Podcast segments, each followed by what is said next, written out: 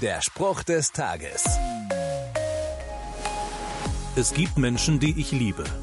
Dann gibt es Menschen, die ich mag. Und dann noch die, die ich nicht wirklich gut leiden kann. Hast du auch so eine Rangordnung? Eigentlich normal, oder? Aber nicht für Jesus. Und es sollte auch für die nicht normal sein, die an ihn glauben.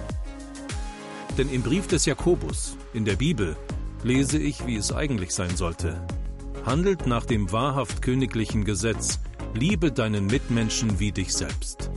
Keine Rangordnung, denn der König selbst, Jesus, hatte auch Liebe für alle. Das Kennzeichen des Königs und seiner Kinder ist also nicht die Krone, sondern die Liebe. Ich will mich auch königlich verhalten. Der Spruch des Tages steht in der Bibel. Bibellesen auf bibleserver.com.